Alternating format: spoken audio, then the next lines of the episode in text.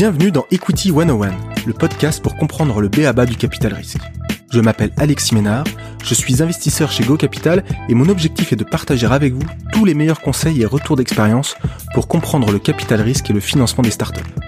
Pour cela, j'interviewe toutes les semaines des entrepreneurs qui ont créé des boîtes incroyables et les investisseurs VC qui les financent. Si vous appréciez ce podcast et souhaitez recevoir toutes les semaines les nouveaux épisodes dans votre boîte mail, n'hésitez pas à vous inscrire à la newsletter sur equity101.io. Bonne écoute Bonjour à tous, je suis ravi de vous retrouver aujourd'hui pour un nouvel épisode d'Equity 101. Alors aujourd'hui, c'est un numéro en duo, je suis accompagné de mon ami Julien Petit pour animer le débat et la discussion. Salut Julien Salut, salut Alexis, salut tout le monde alors, bon, je sais que tout le monde te connaît maintenant, Julien, mais, pour rappel, hein, Julien, c'est un préparateur de start-up. Concrètement, il coach, il prépare les start-up à mieux comprendre le monde du VC et de l'investissement et à être dans les meilleures conditions pour lever auprès des meilleurs investisseurs. Donc, si vous voulez mieux le connaître, hein, vous pouvez toujours aller vous inscrire sur sa, sur sa newsletter qui s'appelle The VC Insider sur, sur Substack. Donc voilà. Et pour l'épisode d'aujourd'hui, on est super content de recevoir euh, Philippe Bottery, partenaire chez Axel. Bonjour Philippe. Bonjour à tous, ravi d'être euh, parmi vous aujourd'hui. Bah également, on est ravi de t'avoir. Est-ce que tu peux commencer, euh, euh, comme d'habitude, un peu par te présenter, nous expliquer un peu ton parcours qui t'a amené à être aujourd'hui bah, une, une, référence du monde du VC, tout simplement, notamment en Europe et puis sur les sujets du, du cloud et du SaaS? Oui, donc avec plaisir. donc j'ai, donc ça fait 15 ans que je, que je fais du, du venture du, du, capital risque. Donc, euh, et, donc j'ai rejoint Axel en mi 2011. Donc ça fait, euh, je vais célébrer mon dixième anniversaire cette année. Euh, donc je suis basé au bureau de, au bureau de Londres. Et, euh, et je dirais que je, enfin, je me concentre principalement sur euh, des, investissements, des investissements early stage dans des boîtes qui font cloud, SaaS, avec beaucoup de d'analytics, d'automation, de data. Euh, d'intelligence artificielle et euh, également de, de, sécurité. Et euh, donc j'ai investi dans des boîtes comme DocuSign, UiPath, Sneak, sur sur la partie française. Donc je suis dans Algolia, Doctolib, Payfit. je suis aussi au bord de, de Blablacar et de Fiverr, donc qui sont deux places de marché. Euh, donc voilà un petit peu euh, ce que j'ai fait, euh, ce que j'ai fait chez Axel. avant de rejoindre Axel, en fait, j'ai passé un peu moins d'une dizaine d'années dans la Silicon Valley. Donc je passais cinq ans, notamment dans, chez un autre un autre VC qui s'appelle Bessemer Venture Partner. Donc j'étais basé à, à Menlo Park. Euh, et en fait, durant cette durant cette période, donc je les ai aidés à construire leur place, leur practice cloud. Parce qu'en 2006, c'était vraiment le, le, moment où le, le cloud a commencé. Ça s'appelait SaaS euh, euh, à l'époque.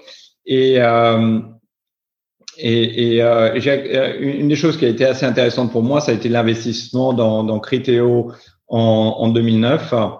Euh, c'est là effectivement que, j'ai vu qu'il se passait des choses. donc je suivais évidemment vu mon parcours, je suivais ce qui se passait un peu en Europe et en France. Et Bessemer avait fait quelques investissements en Europe à l'époque. Et, euh, et, donc quand j'ai vu Criteo, effectivement, je, pour moi, ça m'a un petit peu ouvert les yeux sur ce qui se passait, euh, euh ce qui se passait en Europe. Euh, donc l'investissement, bien sûr, s'est très bien passé. La boîte a été listée. Euh, et je dirais que quand j'ai reçu l'appel pour aller chez, chez Axel, euh, ben voilà, pour moi, ce qui était important, c'était, euh, je voyais ce qui se passait en Europe et je me disais bon, bah, déjà c'était en mi 2011, mais euh, bon, ce qui se passe, c'est incroyable. Et, et, je pense que sur les dix prochaines années, ça va être fantastique. Euh, donc c'était un peu un pari sur la sur la région et quand on regarde où on en est aujourd'hui, puis on y reviendra avec l'Euroscape, je pense que c'est un, un, pari euh, euh, qui a bien marché. Euh, le deuxième aspect, c'est que je, pour moi, pour euh, jouer le, le, venture capital devenait vraiment euh, quelque chose de global. les entrepreneurs veulent ont des ambitions globales et donc pour moi, il fallait que je sois sur une plateforme globale. Et donc c'était quelque chose que Axel offrait. donc parce qu'on a des bureaux donc à la fois la Silicon Valley en Europe et en Inde. Et le, le troisième point, c'était euh, c'était l'équipe et les, les, associés avec lesquels j'avais travaillé. Et, euh, et, et, pour moi, voilà, Axel cochait toutes les cases, donc c'est ce qui m'a amené à revenir, euh, décider de, de, quitter les US pour revenir euh, en Europe. Et euh, donc, avant de rentrer dans le venture, j'ai passé une, euh, j'ai passé huit ans dans le dans le conseil, donc chez McKinsey. Donc, la moitié du temps, j'étais donc dans le bureau de, de Palo Alto. et avant ça, donc j'ai commencé ma carrière avec avec eux en Europe. Euh, petite anecdote intéressante, en fait, j'avais écrit le, le, premier, le premier, la première analyse interne white paper pour McKinsey sur le SaaS en, en 2001, ce qui à l'époque s'appelait ASP, où j'avais fait une étude pour un, un, un, fabricant de, logiciels euh, français qui développait une, voulait développer justement une stratégie dans le cloud. Euh, donc voilà, donc c'était ma, ma première entrée sur le, monde du SaaS. Génial.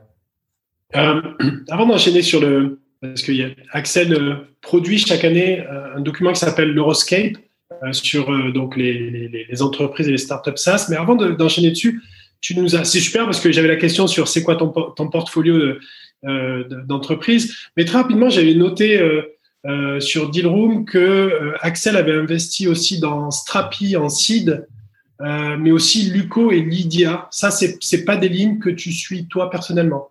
Non, c'est euh, pas Enfin, on a, on n'est pas organisé par géographie, donc euh, donc tu vois, je couvre pas la France pour Axel. Euh, moi, ma, ma spécialité, c'est effectivement plus le, le, cloud et, et, les boîtes dans lesquelles j'investis sont pan-européennes euh, avec DocuSign étant l'exception, mais c'est en fait j'ai investi en, en 2012 juste après être rentré des US, donc j'avais une connexion assez forte, c'est pour ça que j'avais l'idée ce deal. Sinon tous mes autres euh, investissements bah, ont été euh, au UK, en Israël, en France, enfin dans d'autres euh, dans d'autres pays, donc on n'est pas du tout focalisé sur une géographie spécifique. Ok, très bien. Sur le sur cette Euroscape, donc le, le, le Axel Euroscape, tu pourrais nous, rappeler pourquoi vous faites ce rapport? Tous les ans depuis 2016 euh, et nous expliquer ce que l'on trouve dedans pour essayer peut-être de, de, motiver les entrepreneurs à aller jeter un coup d'œil et, s'inspirer de, de, ce document-là Oui, donc euh, avec, euh, avec plaisir. Euh, donc en fait, quand, quand, je suis rentré en Europe en mi-2011, une de mes grandes questions, ça va être, bon, bah, j'ai fait beaucoup d'investissements dans le software, et à l'époque, il se passait quand même pas grand-chose dans le software en Europe. Euh, et donc, une de mes grandes questions, ça va être bon, qu'est-ce que je vais faire? Il y a plus de software. Euh, donc, j'ai commencé. Donc, c'est à ce moment-là que j'investis plutôt dans des places de marché type euh, Blablacar ou, euh, ou Fiverr. Mais, euh, mais quelque part, euh, j'avais l'espoir que le software allait vraiment se, se, se, développer en Europe. Et donc, je me suis vraiment, enfin, j'ai continué à explorer et à voir un peu qu'est-ce qui se passait. Et en 2014, euh, voilà, je suis tombé sur PeopleDoc. Et, euh, je me suis bon, ça, c'est, ça a l'air super bien comme boîte. Donc, ça a été mon premier investissement cloud euh, en Europe, suivi en 2015 euh, par euh, Doctolib et Algolia. Euh, donc, à ce moment-là, je commençais à, me dire, waouh, pas d'investissement euh, dans le software sur mes deux premières années chez Axel. En l'espace de 18 mois, j'en ai fait trois. On voyait même en dehors de moi mes collègues euh, et, et, et, le, donc notre euh, notre partie européenne investissait beaucoup plus. On, avait, on voyait beaucoup plus de boîtes de SaaS et puis il se passe quelque chose. Euh, et donc en, en 2000 euh, en 2016, là c'était ça commençait à devenir assez flagrant. Enfin, du moins de, de mon point de vue, même si c'était à une échelle beaucoup plus petite qu'aujourd'hui. Et c'est là que et c'est là que je me suis dit voilà il, il, faut il faut marquer l'événement. Il se passe quelque chose. Euh, L'Europe est en train de, de, de, se développer sur la partie software et, euh, et, je pense qu'il faut le mettre, euh, il, faut en parler. Et, et à l'époque, il y avait euh, il y avait pas grand chose en termes de, de, de, SaaS en Europe, à la fois en termes de, de publication ou, ou d'événements. Euh, mais c'est à ce moment-là que j'ai été contacté par le fondateur, donc Alex, le fondateur de SaaStock, il me dit bon, je vais lancer euh, euh, SaaStock, euh, ça va être une conférence purement sur le SaaS. Euh, Est-ce que tu veux t'impliquer? Alors moi, j'étais ravi. Euh, et donc euh, voilà, j'ai profité de cette, conférence pour, pour, faire le premier rapport. c'était en 2016, donc c'était la, la, sortie de, de Star Wars The Force Awakens, et donc j'ai appelé le rapport Star Wars Europe Awakens. Et, euh, et, donc pour moi, c'était une première manière de, de marquer le, le, coup et de montrer euh, attention, il se passe quelque chose en Europe, c'est le début et, et, ça va être important. Euh, et c'était euh, et c'est quand même intéressant de voir qu'à l'époque, le montant investi dans le cloud euh, en Europe était d'un milliard, enfin un peu moins d'un milliard, donc 0,09, on était à 0,9. sur les neuf premiers mois de l'année versus un estimé de 7 milliards aux US. Donc on était l'Europe était moins d'un septième. Euh, et donc, j'ai continué à, à, suivre donc cette tradition de tous les ans faire ce, ce rapport, de le présenter à sa stock pour voir un petit peu comment l'écosystème euh, évoluait. Et, euh, et, je dirais que cette année, ça a été et donc ça a continué de, de, de croître même de, de, manière exponentielle. Et, et je dirais que en, euh, en, en, 2000, euh, en 2020, on a passé un milestone super important euh, qui est que bah, voilà, on est passé d'un septième à plus de la moitié euh, en termes d'investissement euh, Europe-US avec 7 milliards, 7 milliards et demi d'investis. Donc c'est-à-dire qu'en 2019, euh, euh, pardon, en, en, 2020, pardon, on a 9, 9,5 milliards, euh, alors que les US étaient en 2016 à 7 milliards. C'est-à-dire qu'on est plus important aujourd'hui que les US il y a 5 ans on est plus de 50% de, du, du, on est à peu près à 50% du marché euh, du marché US. Et je pense que d'ici les euh, trois quatre prochaines années, euh, on devrait être à peu près euh, équivalent. Ouais, justement, ça, ça, veut, ça veut dire quoi? Enfin, c'est quoi le rationnel ça? Quand on dit bah dans cinq ans on va être équivalent au marché US euh, Il y a quelle hypothèse derrière ça? Bah, c'est une extrapolation de la croissance. Quand on, et, pour moi, donc quel est le quel est le driver en fait euh, derrière ça? Parce qu'on se dit bon, c'est bien de, de prendre la ligne et de d'extrapoler la ligne, euh, mais bon, ça nous dit euh, voilà quel est le rationnel qu'il y a derrière. Euh, dirais qu'il faut creuser un petit peu plus dans les chiffres euh, pour voir ça. Donc il y a un, une première euh, une première donnée qui est intéressante, c'est si on regarde les, les plus gros tours de table entre 2016 et 2017. Euh, la moyenne en Europe était de 100 millions. La moyenne aux US était de 230. Le plus gros tour aux US était euh, Slack à 410. Le plus gros tour en Europe était Tricentis à 165. Donc maintenant, fast forward 5 ans, on se dit, ben, la moyenne des top 5, euh, du top 5 en Europe, c'est 330. Le top 5 aux US, c'est 400. Donc on est passé d'un facteur 2,3 à un facteur 80%. Tu vois Donc, euh, énorme progression. Et, et, si on regarde euh, ce qui est encore plus intéressant, le tour le plus important aux US, c'était de 480 millions, c'est Snowflake. En Europe, le tour le plus important, c'était 570 millions UiPath. Donc, l'Europe, sur les deux dernières années, a eu le tour euh, de cloud, d'investissement dans le cloud le, le plus, le plus élevé entre l'Europe et les US. Donc, ça, c'est un premier point euh, pour moi qui montre la croissance de, de l'écosystème et le fait qu'en termes de maturité, ben, on, on, se rapproche vraiment, on est très proche des US. Le, le deuxième élément aussi qui est, qui est, euh, qui est, qui est très important, c'est la constitution de, de l'écosystème cloud euh, en Europe. Euh, si on regarde aux, États-Unis, euh, je dirais que c'est un marché, le, le, marché du venture est quand même très concentré euh, autour de la Silicon Valley. Alors maintenant, ça s'est développé un peu, donc il y a bien sûr euh, New York, euh, Boston, un petit peu à Austin, un petit peu en Utah, mais globalement, tu as quand même 70-80% du marché qui est concentré sur un seul endroit.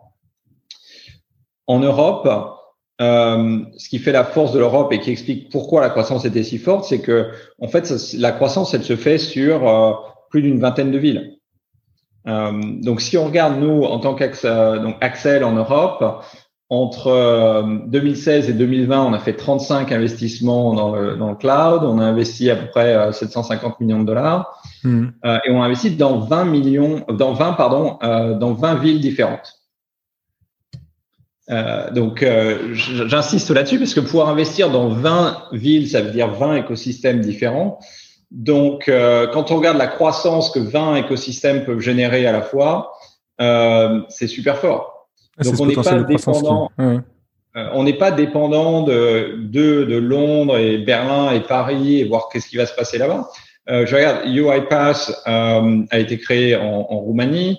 Si on regarde une autre boîte qui cartonne en ce moment, c'est Miro, euh, donc une boîte de collaboration qui fait un, un white paper euh, euh, virtuel dans lequel on a investi.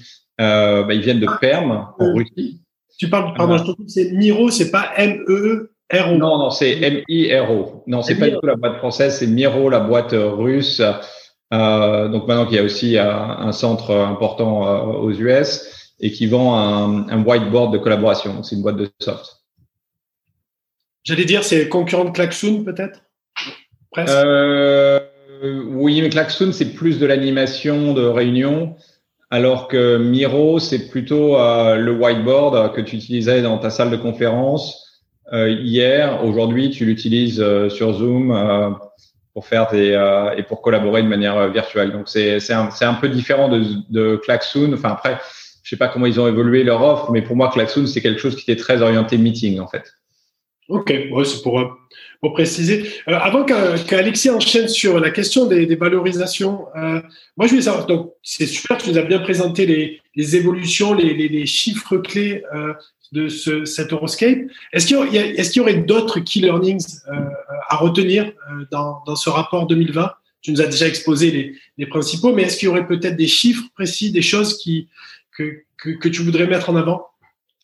Oui, après, euh, peut-être une chose qui peut être intéressante, c'est de, de parler aussi un petit peu des de qu'est-ce qu'on a produit en Europe avec tous ces investissements et à quelle vitesse on l'a produit. Alors, ce qui est assez intéressant, c'est de regarder quand cette année, euh, donc, et, et l'analyse s'arrêtait fin septembre, donc tous les trois premiers trimestres, on en était à 25 unicornes en, en, en, Europe. Aujourd'hui, euh, ce qui est aussi intéressant de voir, c'est que euh, trois mois après, on est plutôt euh, autour de 30. donc ça, ça, montre un petit peu que le, le momentum s'accélère de manière, de manière très forte. Et l'autre point qui est aussi super intéressant, c'est que cet été, en fait, il y a eu deux événements qui ont un peu euh, qui ont un peu marqué le marqué l'histoire du, du, cloud euh, et du SaaS euh, en Europe. Le premier, c'était UiPath, qui est devenu la, la première décacorne cloud européenne. donc, pour moi, c'est assez intéressant parce que je me souviens en, en, en 2011-2012, les, les, interviews avec les journalistes, c'était ouais, mais bon, quand est-ce que l'Europe va générer une boîte qui va faire un milliard?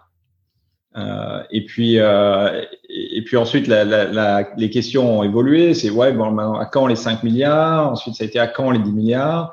Euh, Donc c'est fait. Donc maintenant la prochaine étape c'est effectivement bah, euh, à quand les 100 milliards? Euh, Donc on verra. Je pense que quand on regarde où est Spotify aujourd'hui, je pense que c'est ils sont bien partis.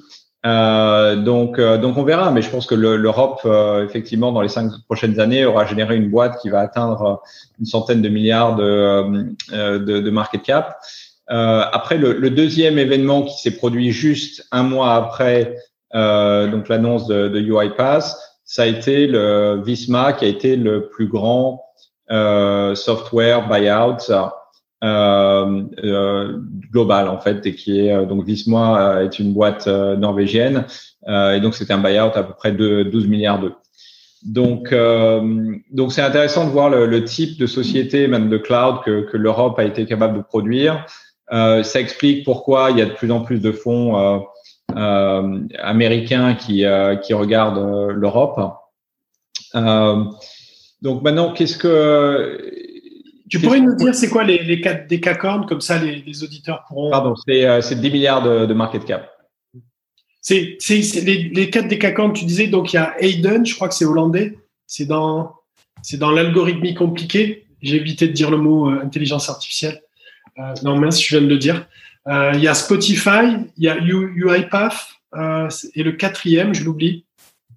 Euh, ben, il y a, en fait, donc dans, dans les, les décacornes, il y a eu, euh, il y a eu Supercell. Euh, enfin, donc, nous, on a eu euh, UiPath, Supercell euh, et Spotify. Donc, ça en fait trois. Ensuite, il y a Adyen, euh, effectivement, qui, euh, donc, qui fait une boîte de, de, de paiement donc, dans, dans les, dans les Pays-Bas.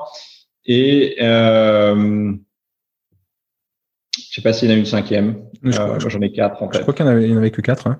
Euh, je, je, voulais qu'on qu qu dise un mot sur les sur les valorisations justement. Tu, on parle de licorne, décacorne, etc. Euh, et, et, et euh, dans le SaaS, euh, les, les valorisations sont liées à des multiples d'ARR. Euh, en, en 2008-2010, on atteignait des, des, des valos euh, de boîtes qui étaient, qui étaient supérieurs à 5 fois l'ARR et, et, tout le monde disait déjà, enfin c'était il y a 10 ans, hein, tout le monde disait que c'était euh, ultra élevé, euh, surévalué, que ça allait, que ça allait tomber. et aujourd'hui, on est plutôt sur, sur les marchés, sur le marché public, on est, on est parfois à des, à des valorisations supérieures à, à x15 l'ARR. Comment interpréter ces, ratios de valorisation Ça correspond à quoi et, quelles conséquences ces, ratios ont pour les, les levées là qu'on a aujourd'hui sur, en early stage, en, en seed, série A, série B? Oui, donc c'est une, bonne, question. Donc, en fait, ce, qui s'est passé sur les, les, les, les 12-18 derniers mois, c'est quelque chose qui est assez euh, unique, euh, je dirais, en termes de, valorisation, parce que si on prend les, les 75 boîtes de SaaS euh, publiques, euh, entre septembre 2019 et septembre 2020, elles sont passées de 0,8 euh, trillions, donc un trillion c'est 1000 milliards, hein, donc 0,8 trillions de market cap à 1,7 trillion de, de, market cap. Donc, euh, il y a un trillion euh, qui a été créé. D'ailleurs, je ne sais pas si trillion est un mot euh, français. On, le valide, on le valide, euh, Philippe. D'accord, ok. Euh, donc c'est 1000 milliards. Euh, donc, donc de voir que ces 75 boîtes ont créé autant de valeur sur une période si, pro, si courte, c'est effectivement euh, relativement unique. Alors pourquoi? Effectivement, comme tu l'as mentionné, les multiples de valorisation ont explosé. on était typiquement dans des moyennes autour euh, en, en 2005-2006, on était plutôt des, des, des, moyennes autour de, de 4 à 5. Ensuite, en, entre euh, 2012 à 2015, euh, ça a augmenté. On était plutôt autour de, euh, de 8 à 10. Et, euh, et, maintenant, on est sur une moyenne, en septembre, on est sur une moyenne de, de 17, euh, avec notamment certaines boîtes qui, qui aujourd'hui ont des multiples de, de 35. Je crois que Snowflake est plutôt autour de 75-80. Euh, donc des choses vraiment qu'on n'a jamais vues. Euh, pourquoi? Euh, Bon, je pense que c'était l'effet de Covid a vraiment accéléré la transformation digitale. Euh, et puis, euh, donc, euh, je dirais qu'il y a une énorme concentration des capitaux dans la tech qui cherchent la croissance, parce que les taux d'intérêt sont, sont à zéro aujourd'hui. Donc, tout l'argent cherche la croissance. La croissance, elle est dans le tech. Donc, on a beaucoup d'argent qui vont sur un nombre euh, limité d'assets, et donc c'est ça qui a créé cette, inflation. Euh, maintenant, ça n'enlève pas le fait que ces boîtes ont des taux de croissance qui sont euh, très élevés euh, et plus élevés qu'elles n'aient pu l'être euh, il, y a, il y a 5 ou, ou 10 ans. maintenant, où est-ce que où est-ce qu'on va? Euh, je dirais que bon, c'est toujours difficile de, de, prédire, de prédire l'avenir, euh, mais c'est vrai qu'aujourd'hui, les valorisations euh, ont atteint des, des, records historiques. Et qu'est-ce que tu en fais quand tu es, euh, quand es founder d'une boîte euh, qui, qui, qui, lève en série A aujourd'hui? Comment tu regardes ces ratios-là? Ben, Je dirais que euh, ça, ça a assez peu euh, d'importance parce qu'aujourd'hui, investir, quand on a, enfin, ça a peu d'importance, oui non, bien sûr que c'est important. Mais euh, je dirais qu'aujourd'hui, quand on investit dans une série A, on investit dans une boîte qui va probablement, si tout marche bien, euh, sera une boîte publique dans 7 à 10 ans. Donc, euh, savoir quels sont les multiples aujourd'hui, euh, bon, c'est une chose. Savoir où est-ce qu'ils vont être dans 10 ans, euh, je pense que c'est, quand même euh, une chose complètement différente. Maintenant, ça veut dire aussi que c'est un très bon moment pour les entrepreneurs pour lever de l'argent parce que effectivement, les valorisations privées sont, sont basées sur, sur des multiples publics. Euh, il y a aussi énormément, autant on voit ces multiples dans les marchés publics sont liés à une, une grande concentration de, euh, de, de beaucoup d'argent sur peu de peu d'assets d'actifs. Euh, sur le marché privé, euh, c'est pareil. Aujourd'hui, il y a énormément d'argent dans le capital risque euh, donc qui est, qui est investi. Euh, et du coup, les, les conditions sont, euh, sont très favorables pour, pour les fondateurs. Les valorisations, les valorisations sont, sont élevées. et donc, effectivement, moi, mon, mon conseil pour tous les entrepreneurs, c'est que si, si vous pensez lever de l'argent cette année, faites-le maintenant et, et n'attendez pas. Euh, on sait comment les marchés sont maintenant, on ne sait pas comment ils seront dans, dans, dans 8 à 10 mois. Donc, euh, je que euh, si vous avez l'opportunité, faites-le aujourd'hui. Euh, de toute manière, les, les, les valorisations sont telles aujourd'hui que j'ai du mal à voir comment on pourrait le regretter, même si ça continue de monter et qu'ils sont 20% euh, plus élevés dans, dans 6 mois. Je pense que c'est mieux d'avoir le capital aujourd'hui euh, et de pouvoir l'investir que de l'avoir dans 6 à 8 mois et une valorisation un, un peu plus haute. Donc, ma recommandation aujourd'hui, c'est si vous pouvez lever, faites-le. En même temps, euh, c'est aussi une grosse valorisation, c'est grosse responsabilité de, de performer. Donc euh, c'est pareil, il faut toujours un petit peu jauger euh, quel est le niveau de valo qu'on est prêt à accepter. je ne sais pas si Oui, enfin, je pense que euh, bien sûr. Euh, après, il faut. Enfin, ce qui est aussi important, c'est combien on lève. Parce que ce qui est, enfin, la valeur est élevée, c'est par rapport au prochain tour. Euh, donc, euh, donc la question, c'est quand sera le prochain tour? Et si on lève plus d'argent, ben, c'est-à-dire que le prochain tour et euh, sera plus tard, donc ça permet un peu de mitiguer les risques. Ok. Et euh, tu vois, tu nous as parlé de, tu nous as donné pas mal d'exemples. Donc Miro, tu nous dis, ils ont un bureau aux USA. UiPath, qui, qui a un bureau aux USA. En fait, tous les licornes et décacornes, elles, comme Algolia, elles ont des bureaux aux USA. Et, ma question, c'est, si, si on a des entrepreneurs là qui veulent développer, par exemple, des, des grosses techno open source, je sais pas, Continuous, du genre Strapi ou Elastic, par exemple euh, est-ce qu'on est obligé, presque condamné, d'aller aux USA pour performer? Et, et, même au-delà de ça, est-ce que les entrepreneurs doivent se préparer même très très tôt dans le début de leur euh, aventure à se projeter pour qu'au moins un des fondateurs aille aux États-Unis Quel est ton point de vue là-dessus? Je ça dépend, euh, ça dépend du modèle de la boîte. Enfin, si on regarde des boîtes comme Doctolib, euh, c'est une unicorn qui n'est pas qui n'est pas aux US euh, PFIT non plus. Euh, donc, je dirais qu'il y a un, un modèle euh, qui est plus SMB pan-européen, euh, plus qui est spécifique à l'Europe et qui peut créer des très belles boîtes et qui n'ont pas besoin d'aller aux US. Maintenant, si on est sur le marché plus traditionnel euh, de l'entreprise, là pour euh, pour un euro qui est dépensé euh, en software, il y en a 50 centimes qui sont des qui sont des 50 cents qui sont dépensés euh, euh, aux États-Unis. Donc c'est difficile euh, d'être un leader euh, dans le cloud sans vendre aux États-Unis et sans que les États-Unis soient une part dominante des ventes. Maintenant, qu'est-ce que ça veut dire? Je que dans le monde d'hier, ça voulait dire qu'effectivement, il fallait avoir une présence importante aux US. Euh, dans le monde de demain, qui est de plus en plus virtuel, voilà, il va falloir voir comment ça va s'adapter. Maintenant, je pense pas que ça éliminera le, le besoin d'avoir un bureau aux US, mais je dirais que l'importance relative du bureau aux US euh, dépendra d'un petit peu comment euh, où est-ce qu'on le curseur va tomber sur la partie euh, euh work remotely versus from the office.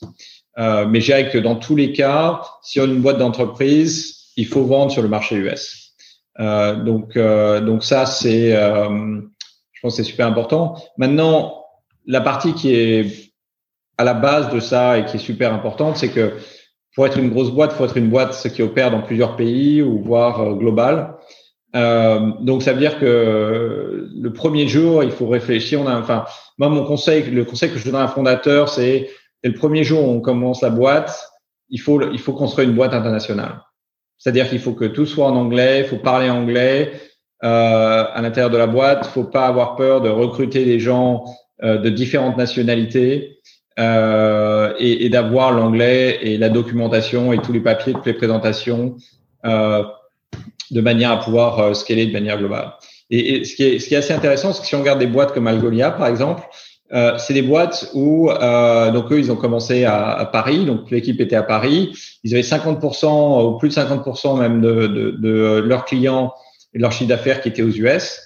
Euh, et, et, quand les, leurs clients US les appelaient, ils pensaient que c'était une boîte US parce que le site euh, web était tout en anglais. Ils n'avaient pas leur petit drapeau euh, français et anglais. Enfin, donc il n'y avait pas de différence. Euh, et, et, pour moi, c'est ça qui est, euh, c'est ça qui est, qui est super important. Euh, à la fois en termes de, de mindset et puis euh, d'opération dès, dès, le premier jour.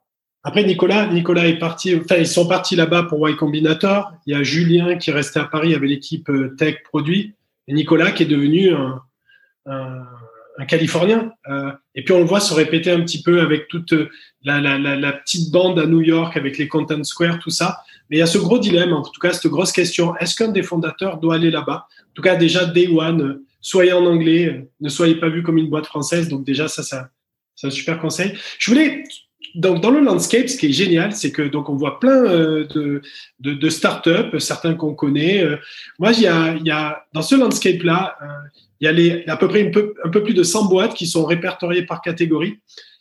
Dis-moi laquelle ou lesquelles, en dehors de ton portfolio, en dehors du portfolio d'Axel, que, que tu admires le plus, qui t'inspire le plus, que, qui, qui te fait poser des questions. comme ça, ça peut donner un peu de perspective aux, auditeurs sur peut-être des boîtes qu'ils ne connaissent pas et, et sur lesquelles ils peuvent eux-mêmes s'inspirer. Ouais. Alors, euh, moi, je sais qu'il y, y, a une boîte que, que j'aime bien, dans laquelle je regrette bien sûr de ne pas avoir investi, euh, qui est dans les, les, champions. Donc, elle n'est pas dans, le, dans les 100, mais elle est dans les champions. Euh, c'est DataIQ. Euh, je pense que c'est une boîte, euh, c'est une boîte qui est super. Euh, donc, pour ceux qui connaissent pas DataIQ, c'est une, une plateforme de, de machine learning. donc, ça permet aux, aux entreprises de de, de, construire et gérer le, leur modèle euh, de, de, machine learning et de, de les opérationnaliser. Et, euh, et, pour moi, enfin, je trouve que ce qu'ils ont fait, c'est super. Et, euh, et c'est un marché qui a un, potentiel énorme. Je pense qu'on est tout ce qui concerne le machine learning, l'automatisation. Je pense qu'aujourd'hui, on, on, en est vraiment au début. Euh, quand on voit le, le, montant de data, la croissance exponentielle du montant de data généré de manière globale, euh, on se dit que, enfin, si on regarde où on en sera dans, dans 10 ans, ça sera, euh, ça sera complètement différent. Ça sera, je dirais, plusieurs ordres de, de, de, de grandeur euh, plus élevés. Et donc, euh, voilà, pour moi, c'est euh, c'est un secteur et une boîte, je pense, qui a un super futur. Ok, on retient. Dataiku, super, merci. Et, merci. Et donc, je voulais aussi qu'on qu qu discute d'une boîte que tu as au, dans ton portefeuille, euh, une société qu'on connaît euh, finalement assez peu en France, euh, Sneak. alors, tu nous diras, mais je crois qu'elle est originaire du, du UK ou, ou d'Israël ou des deux peut-être, qui, qui, qui travaille dans la, dans la cyber, cybersécurité. pour donner deux, trois chiffres que, que j'ai trouvé, c'est une boîte qui a été, qui a été créée en 2015, qui a levé un peu plus de 400 millions d'euros en, en, en, six tours, dont, dont, un dernier tour à l'été dernier, euh, septembre 2020, euh, de 200 millions d'euros sur une valorisation à, à 2,6 euh, milliards de dollars. Donc on est on est dans la catégorie des, des doubles licornes, pas encore les décacornes. Et, et, euh, et vous euh, et donc toi toi t'es rentré en Serie A donc il y a, y a, y a, quelques années. Est-ce que tu pourrais pour commencer nous expliquer un peu ce qu'ils font exactement, comment tu les as rencontrés et ce que tu ce que as trouvé finalement d'assez incroyable dans cette boîte de singulier et qui a motivé euh, euh, votre investissement? Oui, avec euh, avec plaisir. Donc, je suis toujours ravi de, parler de, de, Sneak. C'est vraiment une boîte assez exceptionnelle. Donc, en, fait, pour, pour revenir un peu l'histoire de, de, Sneak, en fait, elle, commence avec le, fondateur, donc Guy Podjarny, qui avait qui a donc déjà créé une première boîte qui s'appelait Blaze.io, qui a été rachetée par par Akamai. Il est devenu CTO d'Akamai et euh, il a quitté Akamai et donc c'est toujours ensuite avec l'idée de créer son, son, nouveau projet. Et c'est toujours quelqu'un qui a été euh, son parcours très orienté développeur. Et, et donc il voulait, il avait en fait cette vision de, des développeurs et, de la, et de, donc donc il voulait servir une communauté de développeurs. Et le problème qu'il a en fait c'est le problème de la sécurité euh, qui bien sûr est, est, un problème que tout le monde euh, que tout le monde connaît et qui ne fait que de s'accroître euh, de, de, de, jour en jour. Et il est parti du, du constat qu'aujourd'hui euh, la sécurité en fait elle est gérée post production. C'est-à-dire que le développeur euh, tape son code, ensuite euh, ça passe dans un processus de, de QA et de euh, pour vérifier les fonctionnalités, ensuite un processus de, de, de sécurité par l'équipe de sécurité qui vérifie si le code euh, a des vulnérabilités ou non. S'il y a des vulnérabilités, il y a création d'un ticket généralement dans Jira, c'est renvoyé à l'équipe de développement qui fixe le bug, etc. Donc tout se fait sur la fin du process qui est en fait la droite. Et, et, et Gary s'est dit en fait euh, pourquoi est-ce qu'on ne crée pas des outils qui aident les développeurs à écrire un code secure? De manière à ce que euh, bah, on, la sécurité ne soit pas à droite du process, mais bouge vers la gauche, ce qui est en fait le mouvement qu'il a inventé, qui est vraiment le, le, shift left, donc mettre la sécurité dans les mains des développeurs. Et il a commencé en fait euh, avec un premier produit qui était un produit euh, open source. Euh, enfin, le produit n'est pas open source, pardon, c'est pour détecter des vulnérabilités open source. Et, euh, et, et, donc ils ont créé en fait donc c'est une équipe euh, donc avec ses deux cofondateurs donc les trois cofondateurs sont israéliens. Euh, lui était basé à Londres, les deux autres euh, les deux cofondateurs et l'équipe R&D donc étaient basés à, Tel Aviv. Euh, et donc ils ont créé donc c'est cet outil donc qui s'intégrait euh, très bien avec GitHub et tous les, les, les Gits que les développeurs adoraient et qui permettait d'identifier toutes les vulnérabilités dans le code et d'automatiser la remédiation de ces vulnérabilités. C'est-à-dire que le développeur, en trois clics, pouvait, euh, euh pouvait euh, remédier en fait euh, les, les, problèmes. Donc voilà un petit peu comment ça a commencé. Et, et donc ce qui a fait en fait, la, ce qui fait la, puissance en fait de, de, de c'est que bon, c'est un marché bien sûr qui est qui est énorme. Euh, parce que le marché de la sécurité, c'est un marché qui est énorme et, le mettre dans les mains des développeurs, c'est juste euh, bah, changer la manière dont on approche la sécurité, mais la taille reste, reste la même, euh, avec la possibilité vraiment de construire une communauté, parce que avant tout, Sneak, c'est une communauté de, de développeurs. et, et aujourd'hui, cette communauté, c'est un million cinq de développeurs qui construisent des applications sur sur Sneak et la possibilité, je dirais, d'étendre l'offre parce qu'ils ont commencé bien sûr sur l'open source, euh, ensuite, ils ont développé un produit sur les, les, les containers. Maintenant, ils, ils, ont développé, euh, ils viennent de lancer euh, donc un produit pour le code propriétaire. ils ont aussi lancé un produit sur la, la configuration cloud. donc, je c'est vraiment une communauté et une plateforme de produits qui n'arrête pas d'étendre et qui permet à la, à la, société en fait de, de, de croître. Euh, donc pour nous, ce qui nous a attiré dans cet investissement, c'est euh, bah, avant tout l'équipe euh, des, des, fondateurs, qui était en fait un, un, mix de, de gars qui était euh, bah, vraiment j'avais une icône pour les pour les développeurs, quelqu'un qui est extrêmement charismatique et qui a, qui a vraiment une vision claire de ce qu'il voulait de, de, de, ce qu'il voulait faire et quelque chose d'assez révolutionnaire avec ce, ce, shift left. Et euh, ces deux cofondateurs, donc euh, un CTO, un, qui était plutôt responsable, plutôt orienté sécurité, euh, qui ont pu créer cette, euh, cette plateforme best in class et cette database de, de vulnérabilité qui est aujourd'hui euh, bah, en fait fait en fait qui est propriétaire et qui fait leur euh, qui fait leur force. Donc voilà, un petit peu donc longue réponse à cette question, mais c'est un petit peu voilà l'histoire de, la société et comment ils sont arrivés où ils en sont aujourd'hui. Super. Euh, tu nous as dit donc le, le, le, fondateur euh, et ex-CEO était Guy euh, Podjarny, euh, donc euh, la personne qui avait monté Blaze.io. Est-ce que tu pourrais nous dire plutôt sur sa personnalité, parce que tu nous as parlé un petit peu donc voilà de son background, son expérience, mais plus sur sa personnalité, ce qui t'a vraiment marqué. Et deuxième question qui suit la première, euh, donc, il y a un nouveau CEO qui s'appelle euh, Peter McKay. Est-ce que tu peux nous en parler? Pourquoi cette transition? Et, et, euh, est-ce que ça annonce une future IPO oh, Ça, tu y répondras si tu veux. euh, très bien. Donc, pour répondre à, ces, ces, différentes questions, donc en fait, Guy, c'est quelqu'un qui avait une, enfin, qui a un charisme très fort et, et qui sait parler, enfin, qui a un sens produit très poussé euh, et une très forte compréhension des développeurs et de la communauté des développeurs. Et, pour moi, c'est vraiment ça qui a fait euh, la, la, force de Sneak au début, c'est que c'était un fait, un produit fait par des développeurs pour des développeurs.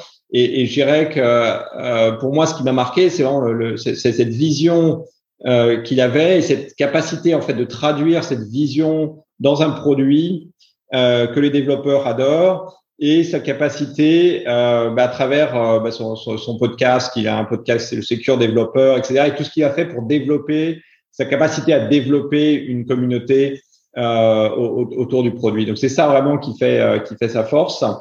Et, et je dirais que c'est quelque chose qu'il a. Et donc c'est là que j'en arrive à, votre euh, deuxième question. C'est quelque chose qu'il a toujours eu en tête. Ce qui fait que lui, ce qu'il aime, c'est la partie euh, la partie vision, la partie produit, la stratégie et euh, l'aspect communauté euh, de développeurs. Euh, c'est pas un expert en marketing, sales, euh, euh, et c'est pas et c'est pas ce qu'il aime faire. Et du coup, il a eu la, il a eu l'intelligence quand il a créé Sneak d'avoir comme board member donc Peter McKay qui était à l'époque le, le, le, CEO de, de VMware.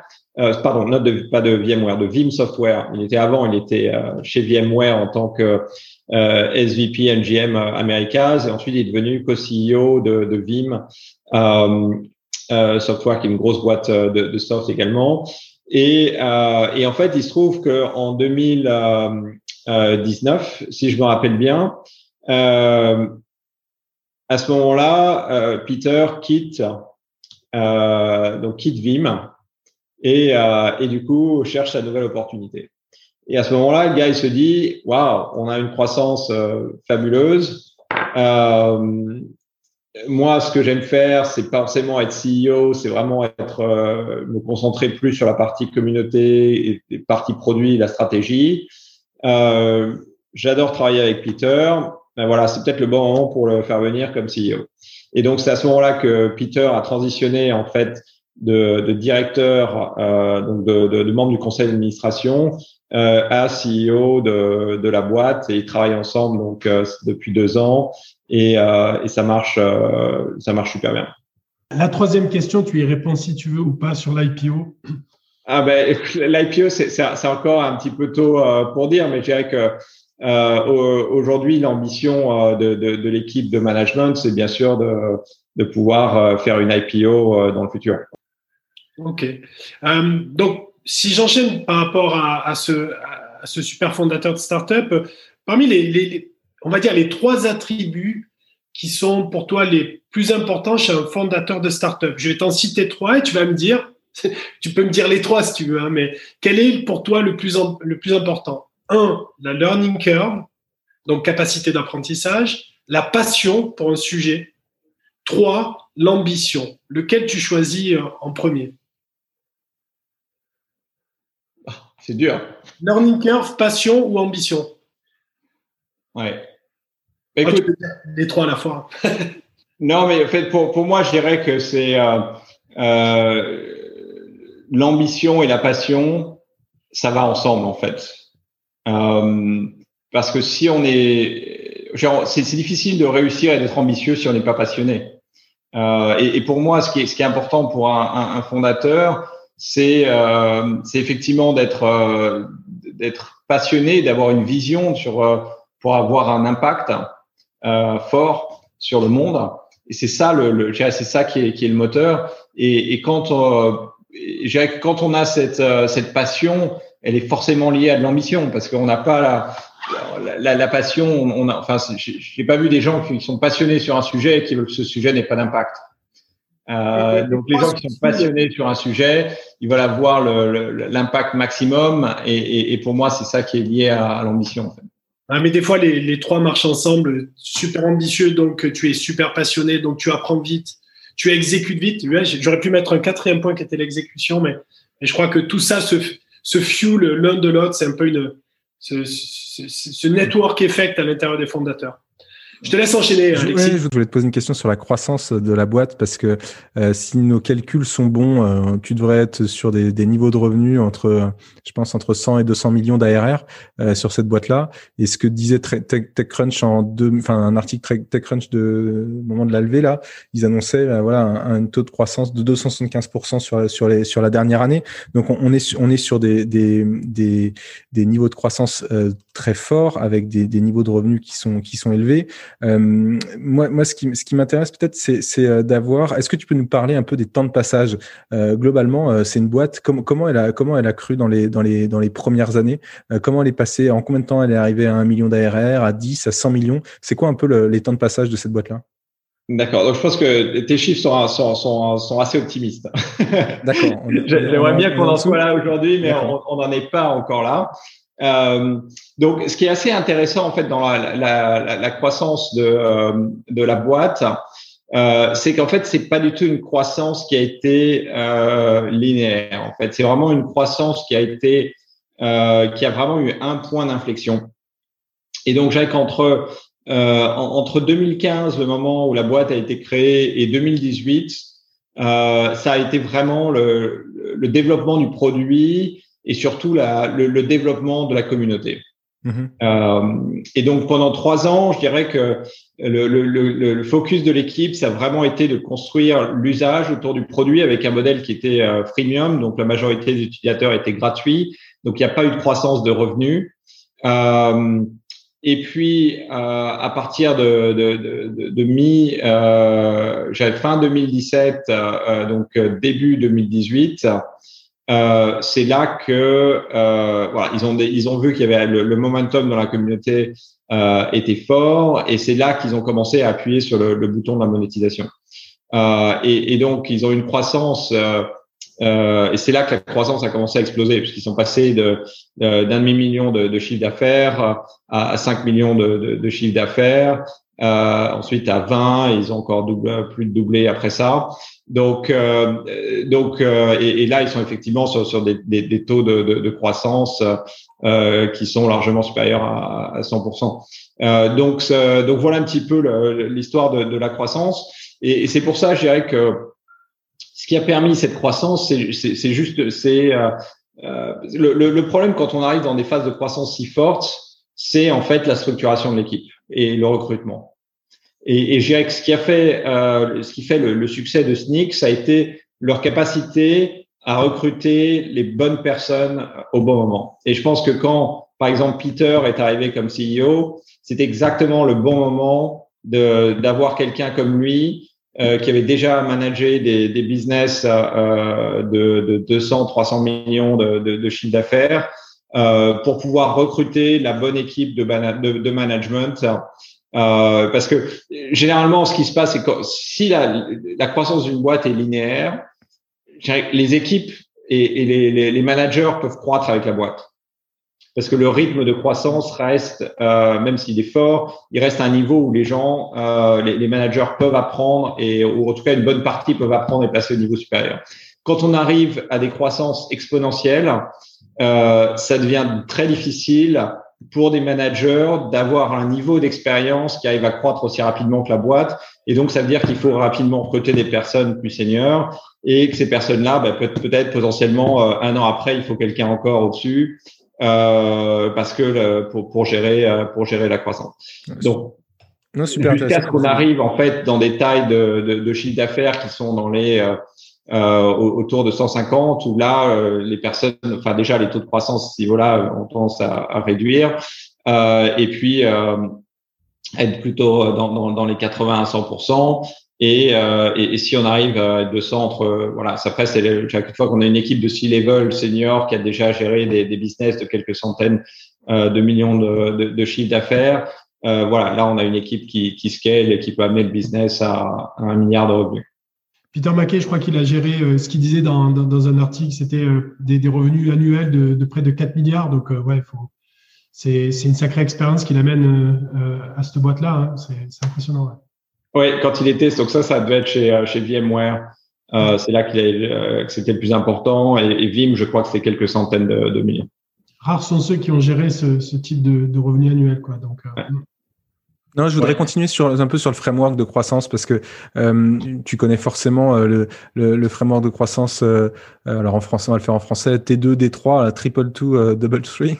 les deux deux premières années, il faut tripler sa croissance tous les ans, et puis après les trois années suivantes, tu, tu doubles ta croissance tous les ans. C'est un peu le, c'est présenté un peu comme la roadmap de croissance pour être en capacité d'aller chercher les, les, les 100 millions de revenus et, et peut-être d'avoir d'ailleurs le statut de, de, unicorn. Mais je me pose toujours la question de la, de la pertinence de ces frameworks comme point de référence pour les fondateurs. Euh, qu'est-ce qu'un fondateur ambitieux, euh, passionné, euh, tout ce qu'on veut doit faire avec ce framework? Et, quelles sont les conséquences si on ne suit pas ces, chiffres-là, en fait? Ces ratios de croissance? Oui, je dirais que chaque, boîte est un peu différente.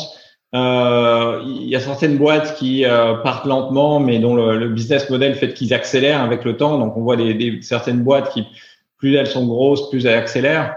Euh, d'autres boîtes euh, pour lesquelles c'est l'inverse, plus elles sont grosses, plus elles ralentissent. Donc chaque boîte un peu a son modèle différent. Euh, pour moi, ce qui est important, c'est euh, ça vient à ce qu'on discutait, c'est-à-dire l'ambition. Euh, mais il faut que l'ambition soit réaliste. Ça sert à rien de dire on va faire x10 en croissance cette année et de finir à 1,5 euh, parce que ça c'est complètement irréaliste et démotivant. Maintenant, je pense que sur certains marchés aujourd'hui, euh, on a une telle, euh, il y a un tel momentum avec le, le, work from home, le passage euh, et, et, et, toute la transformation digitale euh, pour faire beaucoup mieux que ce framework de x3, x3, x2 ou euh, et, et, on voit des, des, croissances beaucoup plus fortes. Maintenant, c'est pareil, ça dépend, ça dépend du marché, ça dépend euh, du fondateur, ça dépend du, du financement. donc, il y a pas mal de, de, de, pas mal de facteurs qui rentrent en jeu. Donc ça veut dire que c'est des, points, des, des points de c'est des points de repère, mais euh, de toute façon, tu as toujours la singularité de ton, de, de, de ton aventure qui, qui rentre en compte. C'est comme ça qu'il faut le, le, le, prendre? Mais je dirais qu'en fait, euh, si effectivement on a une, on fait x3 de croissance, mais j'ai même le x3, enfin passer de, de 300 000 à 1 million, est-ce que c'est vraiment bien ou pas? Euh, Je sais pas. tu vois, je pense qu'il y a des boîtes qui font qui font beaucoup mieux que ça. Euh, que maintenant on voit des boîtes régulièrement qui passent de 1 à 5 euh, chose qu'on voyait pas avant. Donc, ce, ce framework est quand même euh, euh, a quand même tendance à, à, à évoluer.